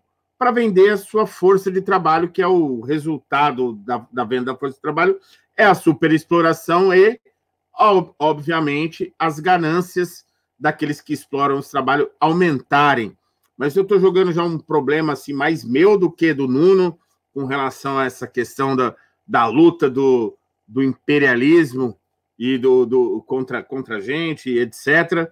Mas jogando aqui para fazer o para frentemente, Nuno, essa agudização do capital e também a gente vê o aumento dos lucros dos bancos e do latifúndio durante a pandemia, que o capital segue vencendo. Pode cair meteoro que o capital segue vencendo, né? Veio a doença, o capital não perdeu, sempre ganhou. Quem perdeu foi a gente. Mas nós, povos indígenas, estamos aí na luta política por um, um, um, um modo de vida melhor, e não só para a gente, mas para toda a humanidade. Qual é a sua utopia, Nuno? O seu para frentemente mais sonhático possível, querido Orivaldo? Olha, rapaz, de sonho, sonho mesmo aqui, a gente quase nem dorme, né? Pra sonhar. Ô, Nuno, até agora o de Telefone tão... Azul mandou uma pergunta capciosa, hein? Nossa, eu queria estar na bancada do, de, do, do, do, do, debate agora. É, o João disse assim para os meus camaradas da bancada do debate, eu, Cureja, me excluiu, né? Mas por que não? Então, um partido indígena. Ah, como eu queria 45 dias para debater isso daí o meu querido telefone azul. Nuno, fica aí já essa provocação. Existe? Mas existe, né? Já é, existe o, é o, o Partido Nacional Indígena. Isso. PNI. Como é que é o PNI? Partido Nacional. Poxa, furada total esse partido aí. Desculpa. Fala aí, Nuno. Uma furada esse partido que só quem conhece sabe. Não, tem que respeitar, né? Porque é um partido que foi constituído aí pelas lideranças também um outro período, né? Da ditadura militar, que se envolveram ali, é, que eles são também chamados de PNianos. Eu não sei como é que é o nome de quem faz parte desse partido, mas é Oh, oh, engraçado. Oh, eu sei que você respeita vamos tudo lá, então, e eu tenho medo de poucas coisas e respeito outras tantas poucas. mas esse partido ele tem uma trajetória um tanto quanto generosa, mas no seu, no seu desenvolvimento se tornou grandíssima canalha, assim, que é o, as suas posições durante, durante todo o período histórico da sua existência foi anti-indígena. Mas, enfim, vamos, vamos deixar a história para julgar esses caras aí. Vamos lá, vamos deixar para os especialistas. É... Mas é uma boa proposta, né, de ter um partido indígena, porque o, o para frentemente, né, pensando o que vai acontecer agora, em breve, depois das eleições, é... a gente tem essa, esse modelo, né, do, do tomamos no Cunha, que é o modelo onde o, cada partido ele é como fosse um corredor para ir para o abatedor, né? E aí esse corredor ele é onde o, o, os que têm mais voto eles ficam mais à frente e os que têm menos votos ficam atrás. É como fosse uma legalização, uma inclusão dos cabos eleitorais. Os cabos eleitorais agora eles não fazem mais aquele jogo de buscar votos para alguém. Eles, eles buscam votos para si mesmo. Só que esse voto não vai para ele ser eleito, vai para quem é o mandante do partido, quem é o dono do partido, ser eleito, né? Então essa que é a, a reforma, né? O, Merong está num partido que uh, surgiu agora, um partido que não tem o fundo eleitoral, porque não tem ainda nenhum deputado federal. É, o Merong, por exemplo, ele está fora desse modelo, né? Tá, tá num modelo é, mais socialista, mais é, horizontal, né, onde vai todo mundo junto, então não tem essa lógica, né? O, agora, outros partidos, por exemplo, como a gente vê que já tem, é, sei lá, 200, 100 deputados federais, é, 11 ou 10, como é o caso do PSOL, esses caras estão com muito dinheiro do fundo eleitoral. Né? E essa grana toda vai para bancar essas campanhas. Inclusive, tem já denúncias acontecendo nessa eleição de 2020 que muitos partidos incluíram mulheres e negros só para completar ali a, a, a, obrigatoriedade, né? Colocando dinheiro nessas campanhas, só que esse, esse dinheiro ele só passa ali para fazer uma lavagem de dinheiro e retorna para o mandante do partido, né? Então tem, tem disso tudo, né? Isso foi pensado, foi organizado pelo Cunha. Eduardo Cunha, aquele que foi preso, foi solto, foi preso, foi solto, agora não sei nem onde está, né? E que tinha delação premiada, que ia acabar com tudo, né? Acabou nada, né? Não saiu delação, não saiu porcaria nenhuma. Mas, enfim, esse que é o, o que a gente tem de desenho, né? Quando a gente pensa ah, ah, na, na, em estratégia, em política ou em geopolítica, a gente tem que lembrar daquela velha frase do Luiz Inácio Lula da Silva, né? Que foi presidente desse país por duas vezes e tá, foi preso por ter sido perseguido e tudo mais, ele sempre dizia, né? Mudar o, o rumo de um navio tem que ser aos poucos, né? E, a, e esse mudar o rumo de um navio a, aos poucos, a gente não pode fazer uma, uma virada rápida. Né? E em geopolítica, em política, a gente também tem que analisar desse jeito. Se a gente vê que tem algo desenhado para dar merda, é porque vai dar merda, né? Então, o modelo político agora, ele está feito para a coronelização da política, né? Para cada vez mais botar esses coronéis lá na frente, né? Só que é o coronel que ele manda e tem o outro que é o seu ex-cabo eleitoral, agora é mais um candidato, como um subordinado e alguém que tem que, depois da eleição, vai ter um rabo preso com o partido, porque ele recebeu parte de uma grana, onde é que ele gastou essa grana, vai ter ali o, o, os seus compromissos, os seus contratos, os seus acordos, né? E aí fica nesse desenho coronelizado, difícil de sair. E para que, que serve isso? Fazer uma análise mais macro agora. No modelo dos Estados Unidos, que é quem Bolsonaro, os seus militares, lembrando aqui quem são, General Vilas Boas, Mourão, e Heleno, né? Inclusive o Heleno aí que andou soltando novidades essa semana, assumiu que mandou o pessoal das, da, da agência de inteligência brasileira é, fazer a, a, a, investigação, ver quem que estava participando da reunião é, sobre o meio ambiente, a reunião internacional sobre o meio ambiente, para ver quem que eram os maus brasileiros que estavam indo lá, segundo ele. Mal brasileiro é quem faz crítica ao governo Bolsonaro. E aí ele usou da máquina do, da inteligência brasileira, pagou as passagens para e esses espiões lá, né? A gente já tinha discutido isso aqui no programa, que tinha alguns espiões é, investigando os indígenas nas manifestações do abril indígena do ano passado, 2019. Né? Então, é assim que, que, que, que age né, o, o esse modelo que está colocado, né? E para virar esse modelo, a gente vai ter que discutir a, a, a, mudança de verdade, né? Uma outra campanha, uma revolução nesse sistema, um outro modelo, porque esse modelo é para formar os coronéis, o, o, cada vez mais consolidar o terreno desses coronéis, colocar todos os, os que não são proprietários, não são os capitalistas, como atrás dele ali, e todo mundo grampeado para obrigar essas pessoas né, a, a, a, cumprir né, ali a, as regras. Né? E nos Estados Unidos, como eu vinha falando, lá tem dois partidos. Não é como está acontecendo no Brasil, né? Que tem uma série de partidos, pequenos partidos, que, que se disputam e. O que, que é isso, Cris? Sete? Lá nos Estados Unidos tem o, o, modelo que vai afunilando, né? Vai, vai, vai construindo ali a, os vários part... várias, várias campanhas, vários eleitores, vários partidos, várias correntes, aí até que chega no final agora, que a gente vai chegar é, no dia 4 ou 3 de novembro, vai ter o último dia da eleição, o pessoal já está votando lá, que ou é democrata ou é republicano, né? E de, independente de quem se é, ganhar a eleição, se for democrata ou republicano, eles vão fazer guerra contra a Venezuela, eles vão tentar ocupar a, a, a, a, Amazônia, né, a região amazônica, como já ocuparam na Colômbia, já ocuparam no Suriname, já estão ocupando aqui no Brasil com o Bolsonaro, com os acordos que tem com os militares, né? Eles, então, independente de, de o que, que acontecer lá nas eleições dos Estados Unidos, ele já tem o plano preparado, né? E a nossa resistência, por outro lado, ela está pulverizada. Né? Esse que é o problema. A, a gente vai estar ali de uma forma espalhada, não conseguir fazer o consenso, porque para fazer o consenso a gente precisa seguir as nossas lideranças, né?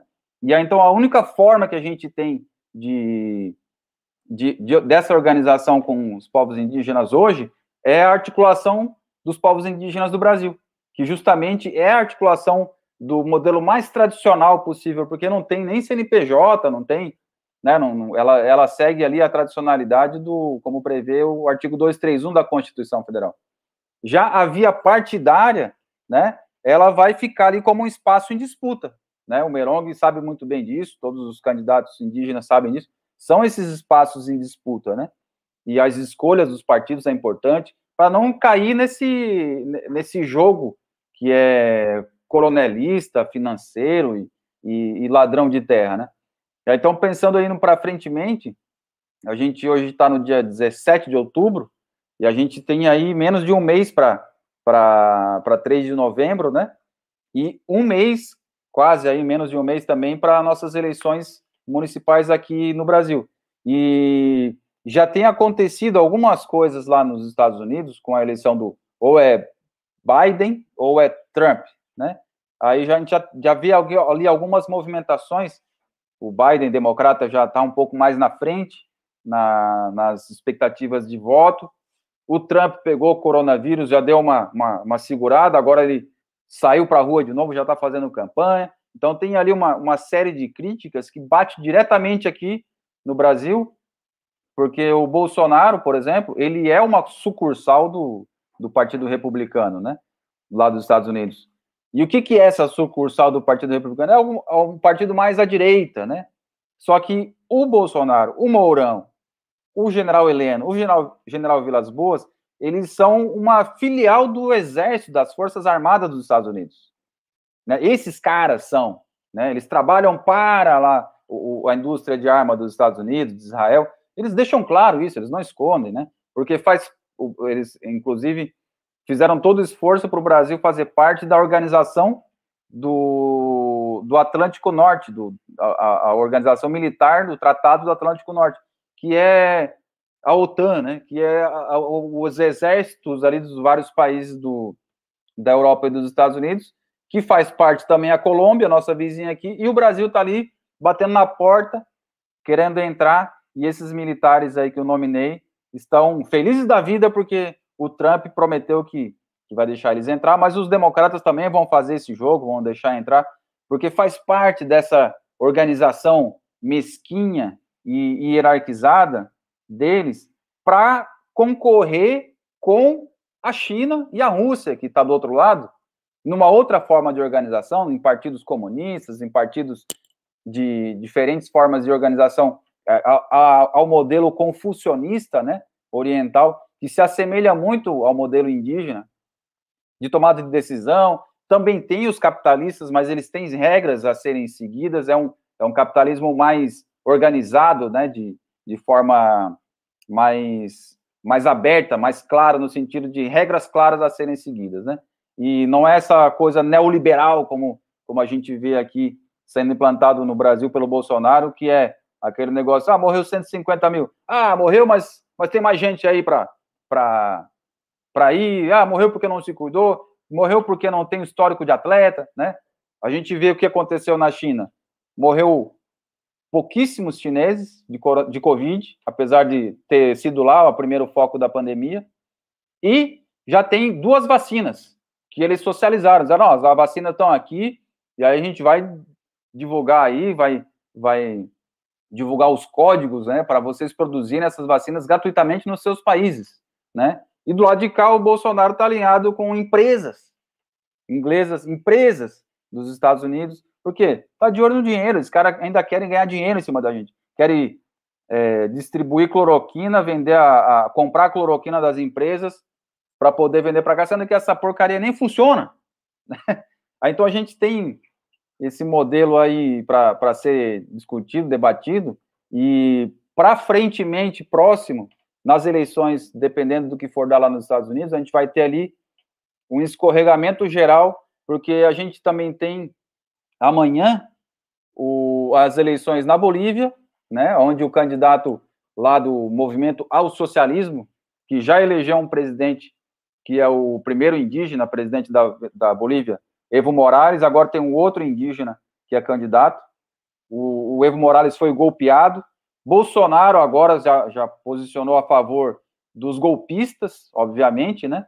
O Elon Musk, que é aquele cara que é um dos maiores milionários do mundo, dono da X-Space lá e da, da, de várias outras empresas de energia, ele já disse que vai manter os golpes lá na, na Bolívia. A gente tem também no Chile, a semana que vem, a votação, enfim, se vai ter uma reforma constitucional ou não, uma nova constituição ou não, onde os Mapuche, lá que a gente já conversou aqui com eles, estão fortemente querendo uma nova constituição, porque a constituição atual, ela é construída na época da ditadura do Pinochet, que foi onde começou todos os testes na época de 1973, né? Quando teve um 11 de setembro lá no, no Chile, onde mataram o presidente Allende, onde mataram muitos indígenas, e foi o primeiro teste para esse modelo de neoliberalização, financiarização generalizada, né? Então, essa Constituição que está sendo questionada no Chile hoje, ela é aquela constituição neoliberal, né? E os Mapuche, os indígenas do Chile, estão querendo uma constituição mais humanizada, né? Mais respeitosa, né? E é isso que a gente tem para frente aí, vamos ver o que, que vai acontecer, o que, que não vai acontecer também é importante ah, para a gente ir observando, né? E garantindo sempre a defesa dos direitos indígenas. Por quê? Finalizando aqui, Cris, no dia 28 de, de, de outubro, a gente tem a votação lá no STF, né? E a gente já viu que o Fux, né? Ele é o cara que está ali presidindo agora o STF e ele vai para onde os militares mandarem, né? Inclusive agora aí na questão do, da prisão ou libertação do, do camarada lá do, do PCC, se mantinha preso ou, solto, a regra dizia libera porque não foi feito alguma coisa no processo, né? Aí o Marco Aurélio falou e liberou o cara. Aí o Fux falou, não, aprende esse cara. Mas qual é o que, que diz a regra? A regra diz tal coisa. Mas e por que que então para ele?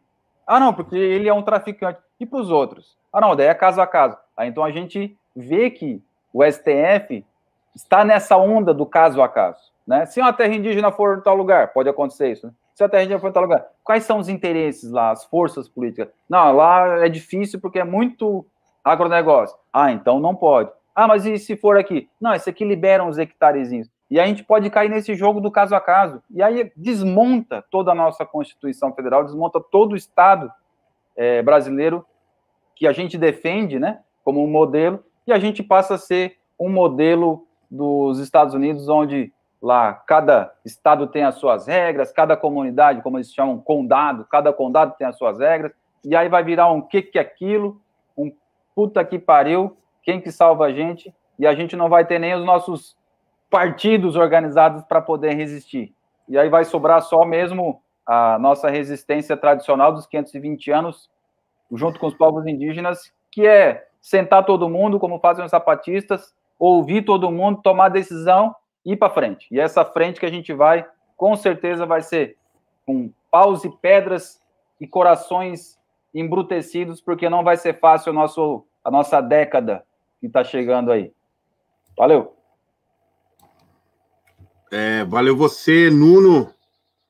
É, muita polêmica aqui entre os nossos é, espectadores aqui, indianautas. O Telefone Azul me soltou uma aqui, inclusive, bombástica, que sejam vários partidos, então. PG Guarani, Petucano, o Nildo e a Mais. Já temos o Petucano, viu? É o PT dizendo que é não é, mas é de uma forma tucano. Mas é muito interessante essa coisa dos partidos. Eu tive a oportunidade de é, ter uma aula com o Paulinho Paiacan, nosso parente que se foi assassinado pela Covid, e ele disse assim que no Brasil a questão partidária para os povos indígenas ela se age localmente nas alianças construídas. E aí eu, não, é, é passando pano para que parente que se filia ao PMDB ou isso e aquilo, mas ele dizia assim: nós somos um milhão de habitantes, temos muito mais milhares de, de brasileiros, milhões de brasileiros, e é que é muito difícil nacionalmente, que é onde importa a questão indígena. Talvez um modelo talvez ele disse, ele dizia, o modelo que seja mais próximo é de um parlamento indígena, quando os indígenas escolhidos pelos próprios indígenas entrem, adentrem ao parlamento não indígena, que é o brasileiro, com voz e voto igual, em igualdade, ou seja, nós, povos indígenas, pudéssemos eleger os nossos representantes. A questão partidária ela é muito alijada é, telefone azul da questão indígena, trazer a questão partidária tal como representação de interesses de classes difusos outroras e enfim é um, algo que para nós povos indígenas assim sinceramente não cabe. Acho que o João acertou muito na posição quando ele traz essa questão Merong também mas o, o grande desafio é colocar é, na boca do povo brasileiro, na boca do povo indígena, o socialismo. Isso como uma questão assim. E aí é, é, um, é um, grande desafio. Né? A, a, influência dos povos indígenas para a constituição de uma sociedade nacional, é, no caso do Brasil, se comparado, por exemplo, a Bolívia, que tem 105% do seu povo indígena, vai, vai ter outro impacto. A Guatemala, que tem até inclusive burguesia indígena, que é pró-interesses imperialistas. Então, nós vamos ter um, um, negócio assim, não, não modelos não são aplicáveis aí, mas um abraço, é isso aí, Nuno. Não, não, não, ha, ha, ha, se, a... se abrevie Partido Tucano, Petucano, né, com, com o Nildo sempre coloca aqui para gente, mas nem lembrou do PSB, PSDB na hora da sua afirmação. Vamos caminhar aqui para o nosso último bloco. É, lembrando aqui a nossa retransmissão pela é, Cultura AM 930, Rádio Cultura ali do Paraná, e nós aqui do Observatório Indigenista é, no, no, no YouTube para você compartilhar, curtir, etc., e mandar suas, suas sugestões de pauta. A nossa querida Ana Catarina aqui, ó, muito obrigado, pessoal. Um abraço apertado desde Quebec. Eu não quero Beck, Ana, mas eu mando um abraço aí pro pessoal. Essa piada eu lembrei do. Assim. Quebec, não, muito obrigado. Eu estou só na cervejinha hoje. Um abraço para você, minha querida. É, vamos, vamos aqui passar a palavra aqui para o nosso convidado. E lembrando a magnitude do trabalho que esse nosso convidado Merong tem ao encampar uma luta no seio de uma cidade que é Porto Alegre, que me, me perdoe, João, me perdoe os gaúchos, de uma maneira geral, mas ela é indígena e se transformou numa coisa muito louca depois da, da, da, da Revolução Farroupilha e o Caramba 4, mas viva os parentes charruas, do, do, do, Rio Grande do Sul, os parentes Guarani, Caigangue, ali que são os verdadeiros, os verdadeiros criadores de Porto Alegre, que está nesse momento, inclusive, uma disputa muito interessante, é, Merong, que é a possibilidade da nossa querida Manuela ser eleita. Existe uma possibilidade e como é que você analisa isso daí desde o ponto de vista indígena? Conversou com a, com a Manuela, ela passou ali na, na, na sua barraca, comprou alguma coisa, deu um salve ali, em alguma vez, assim, já conversou com você? É, como é que está essa situação? Mande seu recado final, alguma coisa que você queira dizer, mas esse bloco é teu, meu querido. Eu queria saber o número do Merong. Opa, não, não pode, não, não, pode, não pode. Não pode. Não pode. Ah, é? é? não, não podemos, não podemos. Mas. Olha, eu posso só, falar, nem, nem é... ele pode falar? O Brasil são mais de 520 anos de luta e resistência dos povos, dos povos indígenas, né? Então, para nós estar nessa luta aqui para entrar na Câmara de Vereadores em Porto Alegre, é só para dar continuidade à nossa luta, né? Sobre a Manuela, que o parente perguntou, eu vejo a Manuela como uma pessoa boa, né? Ela não foi na minha banca, mas em alguns momentos teve apoiando bastante a lutas, né? Não só dos povos indígenas, mas também em outros momentos. Tem acompanhado um pouco a caminhada dela, né? E a gente também está apoiando a nossa amiga Fernanda Melchiona também nessa luta, né? E, e é isso, pessoal. A gente está trilhando esse caminho, né? Que é um caminho novo para a gente, mas eu acho que o Brasil depende de nós, como vereadores, como deputados e depois como um presidente do Brasil indígena também. Mas indígenas que não façam parte de corrupção e que não venda a sua cultura e que não venda os seus povos, né?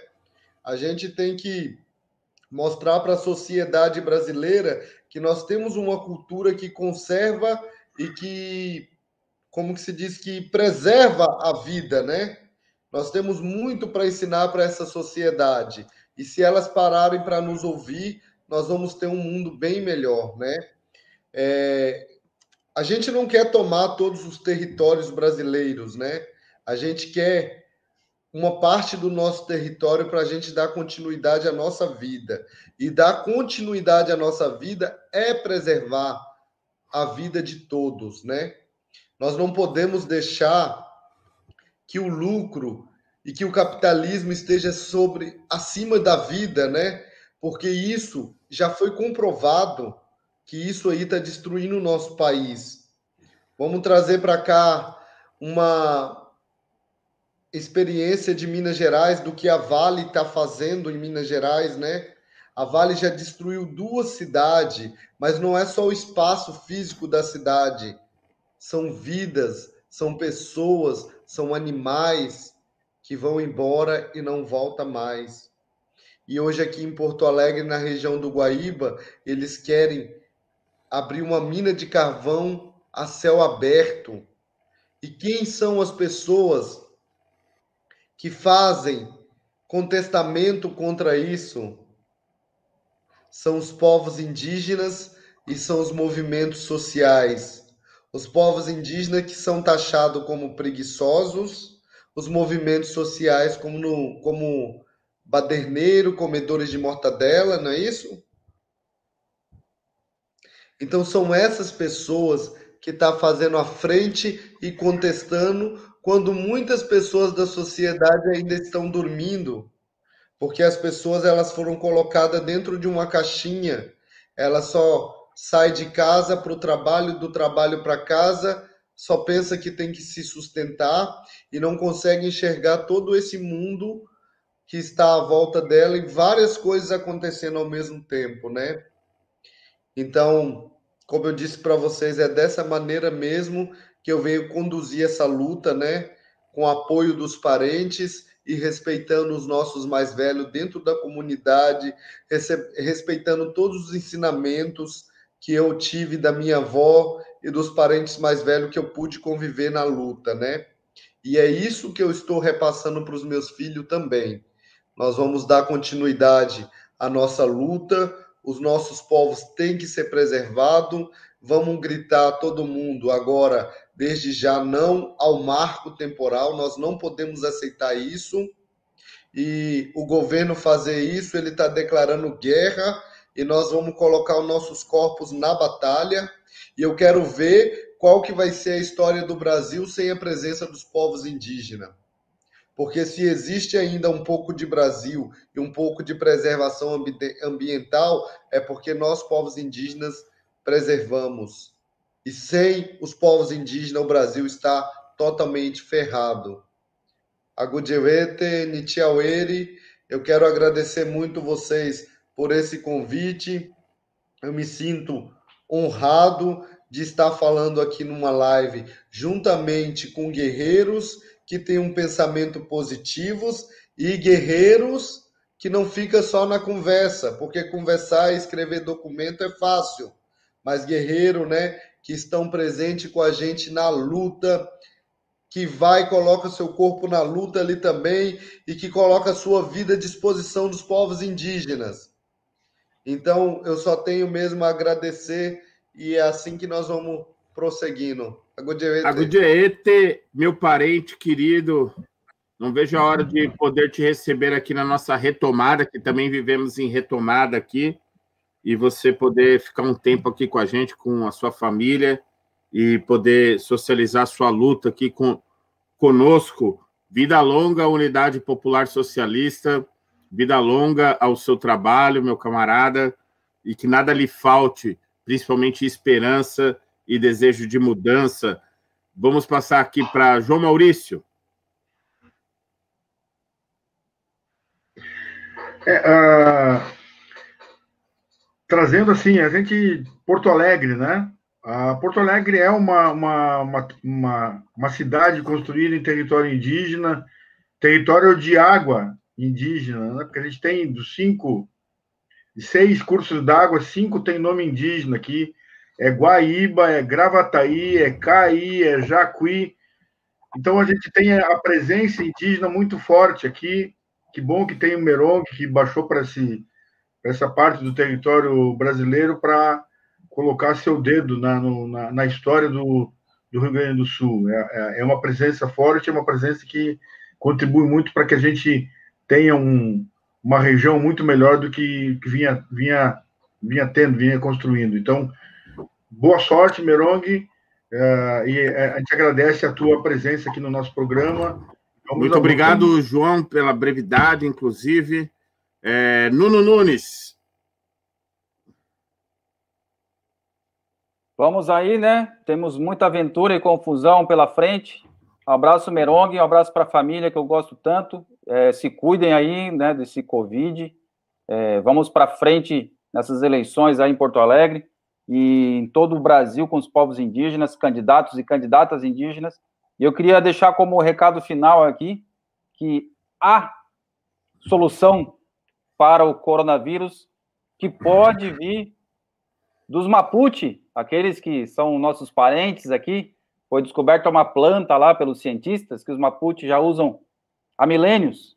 E essa planta, ela tem ali a, a, a, a os, os ingredientes que ela pode salvar-nos todos do nosso humilde planetinha.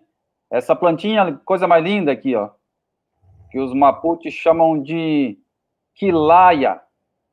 Quilaia, essa é a plantinha que ela tem a, agora aí a possibilidade de estar sendo estudada como um feroz é, defensivo, uma vacina natural para o coronavírus. Então, mais uma prova aí de que nós, os nossos é, ancestrais indígenas, têm muita sabedoria, muita informação, e não é qualquer capitalista aí que vai chegar tomando conta, porque aqui é resistência, aqui é sobrevivência, e aqui é ancestralidade e futuralidade, principalmente, que a gente vai viver aí com os nossos filhos e netos por muito tempo.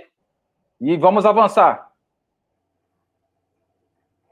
Muito obrigado, Nuno. Obrigado a todos que nos assistiram aqui. Michele Bispo, o Telefone Azul, Johnny Escoveiro, a Ana, é, o Darcy Emiliano, aqui a todos e todas assim que, que, que estiveram presentes conosco no dia de hoje. Juliana, também um beijo para vocês todos e todas. É, queremos agradecer aqui a participação é, avassaladora de Merong, que nos trouxe aqui um, um, um bálsamo para continuidade da luta. Siga em combate, meu parente, que todos Tamói de Adiarã te iluminem nessa caminhada. Estamos juntos aqui, conte conosco em qualquer outro momento que não seja esse único e exclusivamente eleitoral, que nós sabemos que esse momento é mais uma etapa da luta, mas não se finda nele. Quero agradecer aí a nossa audiência da Rádio Cultura am930.com.br, ali na, na, tanto nas suas redes sociais como no rádio, e a gente sempre termina o programa aqui dizendo que o povo avance, não passarão e venceremos. Venceremos. Não passarão, venceremos. Um abraço até. Diga ao povo que avance. Um abraço e até o sábado que vem, Observatório Indigenista.